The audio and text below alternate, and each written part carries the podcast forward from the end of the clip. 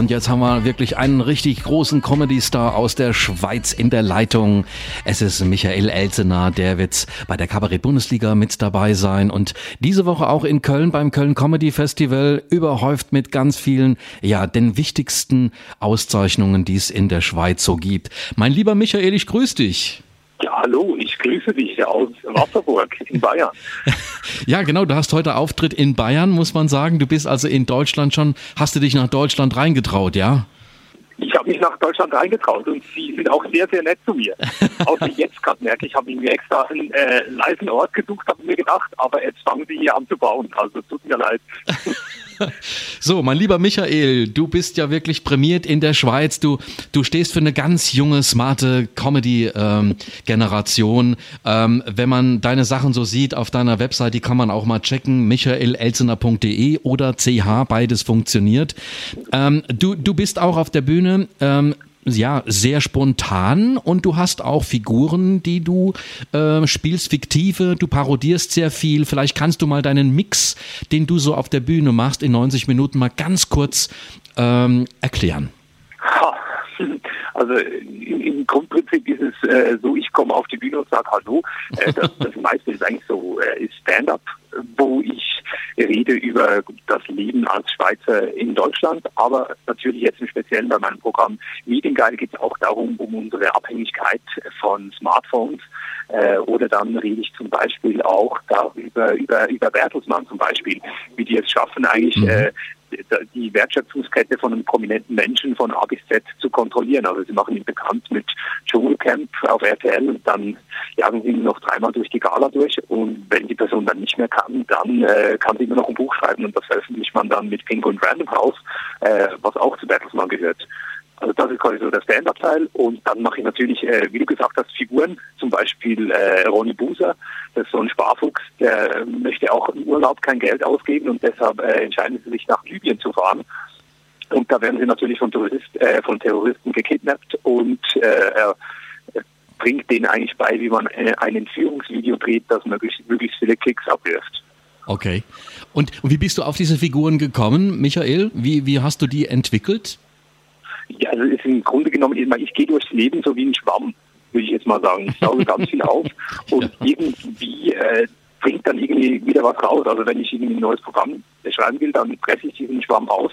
Und man diese Figur Ronny Buser, das ist vermutlich eine Ansammlung aus vielleicht 15 Menschen, die mir irgendwie schon mal begegnet sind. Und von jedem habe ich ein bisschen was abgeguckt, sei mhm. es äh, irgendein Dialekt oder eine Haltung oder eine Art, die Welt zu sehen.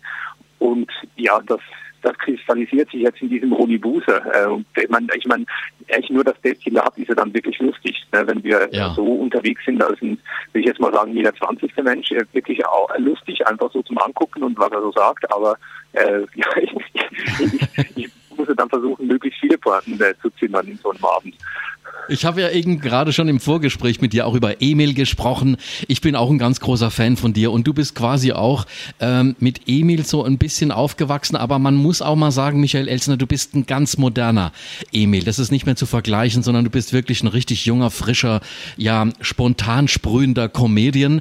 Aber was hat dir oder wie bist du mit Emil äh, groß geworden? Wie war das bei dir in der Schweiz?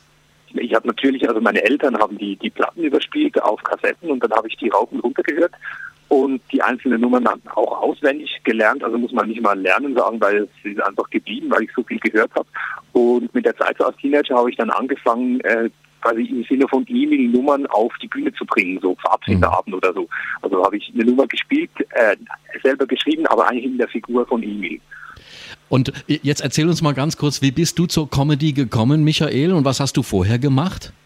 Huch, ja, ich war äh, ganz normal am Gymnasium und ein, ein, Kumpel von mir, der hatte so eine, eine kleine Videokamera und da haben wir kurze Filme gedreht, also haben den Rektoren parodiert, äh, das Mensa-Essen auf die Schippe genommen und das haben wir der Klasse gezeigt und die Klasse fand das irgendwie toll und haben uns dann an dieser, bei dieser Talentshow angemeldet.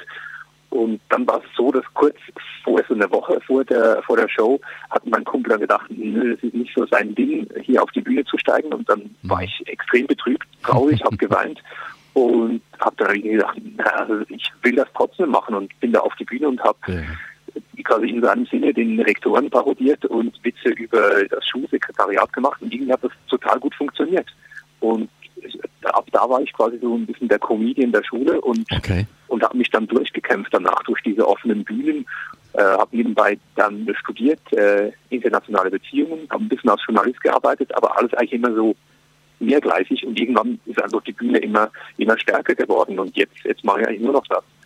Du bist aber auch absolut bekannt in der Schweiz, dass du auch einige Parodien machst. Ich weiß, du willst da nicht so festgelegt werden, aber du bist zum Beispiel ähm, ein großer Parodist von äh, Roger Federer, Peach Weber und äh, Johann Schneider-Amann. Ich meine, den ersten, den kennen wir ziemlich gut alle. Das ist der Tennisspieler, der Weltklasse spielt, Roger Federer.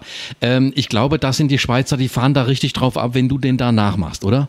Ja, das ist, das ist das Grundprinzip halt bei Parodien. Ja, das ist wie, das hat etwas sehr Kindliches an sich. Also ich mache jemanden nach. Das ist, ja. Das, ja, das ist das ist einfach ein Urinstinkt schon fast und das findet man lustig. Und bei Roger Federer sowieso, da ist die Fallhöhe auch halt extrem groß. Und dann der einzige Weltstar, äh, den die Schweiz wirklich hervorgebracht hat.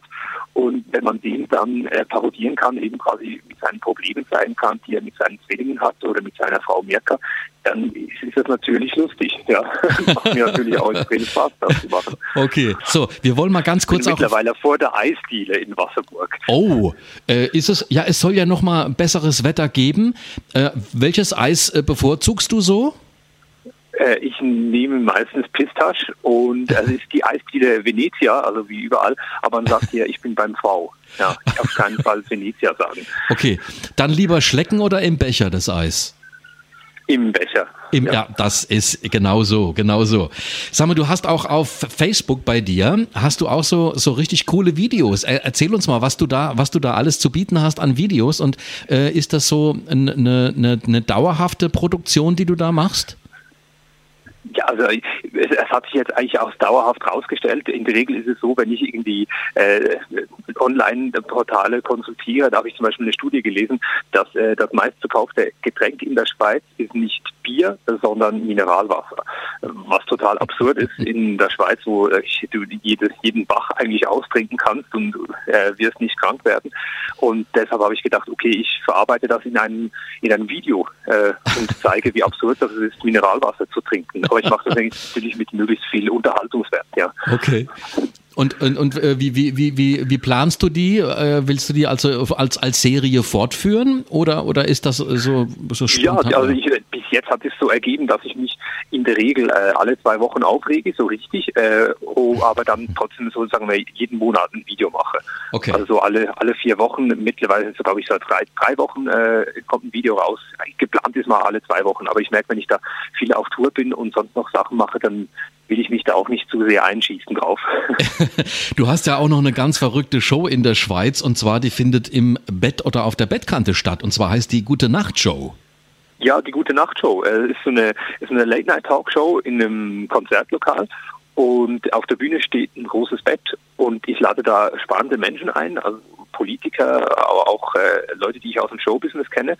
Und zu Beginn talken wir da auf der Bettkante ein bisschen über die Aktualität, das Leben der Leute und äh, dann, wenn es passt, äh, hüpfen wir auch zusammen unter die Bettdecke. Sehr, sehr cool. Aber das Ganze wird, äh, wird bis dato noch nicht ausgestrahlt, aber ihr habt vor, das Ganze dann auf YouTube auch äh, zu, zu, zu zeigen. Ja, genau. Wir, wir filmen das jetzt äh, ab, ab 8. November und dann wollen wir eigentlich so die erste äh, Social Media Late Night Show äh, der Schweiz sein. Das oh. wäre so, das wäre so unser Ding. Das kann ich mir. ganz groß gesteckt ist, kann ja jeder, kann das Ding filmen und online stellen. Also ist ja überhaupt keine Sache. Aber in der Schweiz hat das hat noch keiner gemacht. Ah, das kann ich mir sehr gut vorstellen bei dir. Jetzt geht's ja los auch mit der Kabarett Bundesliga, die ist gestartet. Ähm, in dieser Woche bist du auch beim Köln Comedy Festival mit der Kabarett Bundesliga, nämlich im Senftöpfchen. Töpfchen in Köln gegen Nora Böckler. Äh, wie bereitest du dich vor auf diesen Battle? Wenn du mit jemand anderem noch auf der Bühne bist, ist das bestimmt ja auch was ganz, eine neue Erfahrung. Ja, also, man, also meistens bin ich als Solokünstler unterwegs, aber natürlich, ich mag Mixed-Shows total, weil man da miteinander abhängen kann.